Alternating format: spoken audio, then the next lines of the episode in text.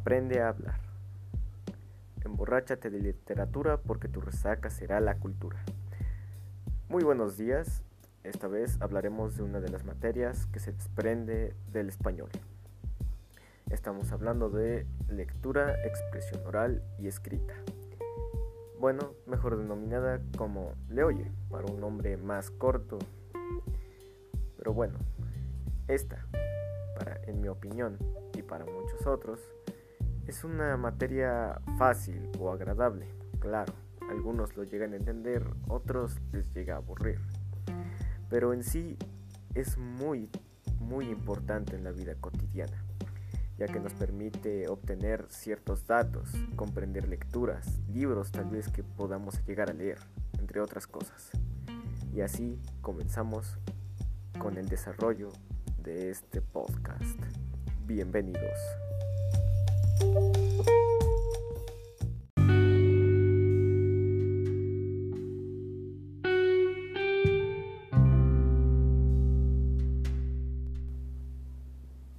Le oye. Este es de un uso cotidiano. Ya se mencionó que se usa en distintas materias, pero ¿como cuáles? Bueno, para la comprensión va matemáticas y lectura, obviamente, ya que al leer un libro lo que quieres es entender la historia, entender por qué suceden las cosas. En matemáticas, para entender cada tema, porque hay muchas veces en la que te explican, a, a pesar de que te explican algo mil veces, no entiendes nada. La expresión, tanto escrita como oral, viene siendo más como de algo de investigación. Por ejemplo, lógica conlleva mucho eso. Ahí te preparan para obtener una buena tesis en un futuro cuando terminemos la prepa o la universidad. En química, por ejemplo, para investigar, no sé, compuestos, elementos, descubrimientos científicos importantes de un pasado y muchas otras más. Pero en sí, las principales son esas tres. Incluso llega a ser algo muy muy común entre esas materias, ya que siempre van a pedirte investigar, comprender y resolver aquellos problemas. Le hoy en sí, si es investigación, te da ciertos elementos que en sus materias se usan toda la vida, incluso si estás aún estudiando en primaria, en secundaria, preparatoria o, o universidad. También sirve para las maestrías, entre otras cosas. Pero incluso en los trabajos te piden eso, estos elementos te ayudarán a hacer un buen resumen, una buena presentación de trabajo, porque hay muchas presentaciones de trabajo si es que llegas a, hacer una. Las reseñas y los trabajos que te dejan generalmente son de recopilación de información. Las normas APA son aquellos elementos que nos enseña a comprender y ordenar documentos, las cuales nos ayuda a obtener esos datos del autor, de dónde se sacó la información, el año, ya sea de un libro, la dirección, la edición, entre otras cosas. Si es de una página web, pues se hace principalmente de dónde se sacó, de dónde se sacó la página, el nombre del quien le escribió o los nombres. También puede llegar a serles una escuela en sí o un grupo de personas determinadas.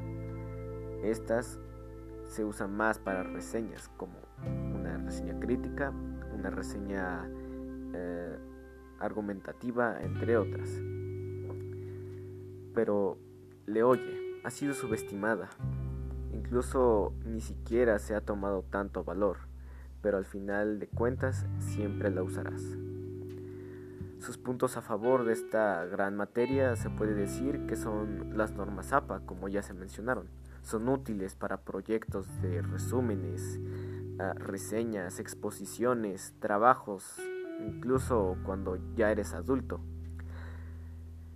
Pero algún punto malo es que hay veces en la que te lo enseñan con tanta complejidad que no llegas a entender todo.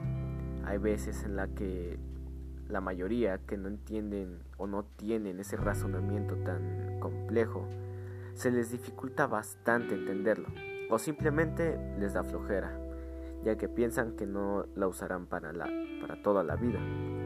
Lo mismo dicen de las matemáticas y bueno, las terminan usando como siempre. Pero le oye en sí, para mí, en mi opinión, siempre va a ser útil. Incluso si mi madre llega a ser, llega a estudiar algo, yo le voy a ayudar con sus reseñas, así que tendré que explicarle. Cada uno de nosotros usará le oye tarde o temprano. Muy pronto.